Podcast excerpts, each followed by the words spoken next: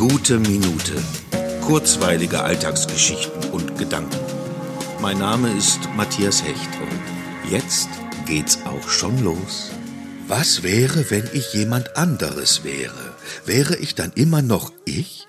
Also wenn ich jetzt mit meinem Charakter, mit meinen Meinungen und Haltungen einfach nur in der Haut eines anderen stecken würde, ginge das überhaupt? Oder wäre ich dann der andere?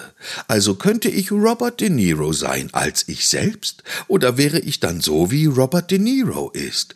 Kann man nur Robert De Niro sein, wenn man nicht man selbst ist, sondern genau wie Robert De Niro? Kann ich nur ich sein, weil ich genauso bin, wie ich bin, oder könnte ich auch anders sein und wäre trotzdem noch ich selbst? Kann man sich wünschen, wie man sein will, und ist es dann auch, oder ist man einfach, wer man ist, weil niemand anderes so ist wie man selbst und auch nie sein wird? Obwohl es so kompliziert scheint. Ich verstehe gerade genau, was ich meine, und das freut mich wirklich sehr, denn wer könnte mich besser verstehen als ich mich selbst?